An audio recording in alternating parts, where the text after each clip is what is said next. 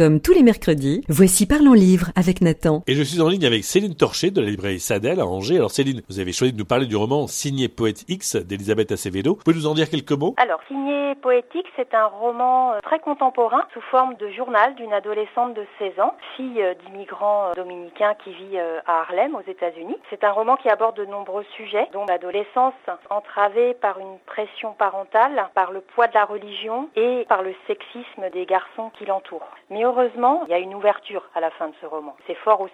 Alors Céline, pourquoi ce roman, qui il faut le dire est écrit en vers libre, est un de vos coups de cœur cette année? Bah, Le fait effectivement que ce roman soit écrit en vers libre, en priorité, ça donne une force au sentiment de cette jeune fille et ça rend aussi original ce roman qui s'adresse directement à nous et qui est beaucoup plus percutant que si c'était écrit avec une narration euh, classique. Et merci Céline de nous avoir parlé du roman d'Elisabeth Acevedo, signé Poète X, édité chez Nathan. Au revoir. Et rendez-vous mercredi prochain pour découvrir un nouveau livre jeunesse avec Nathan.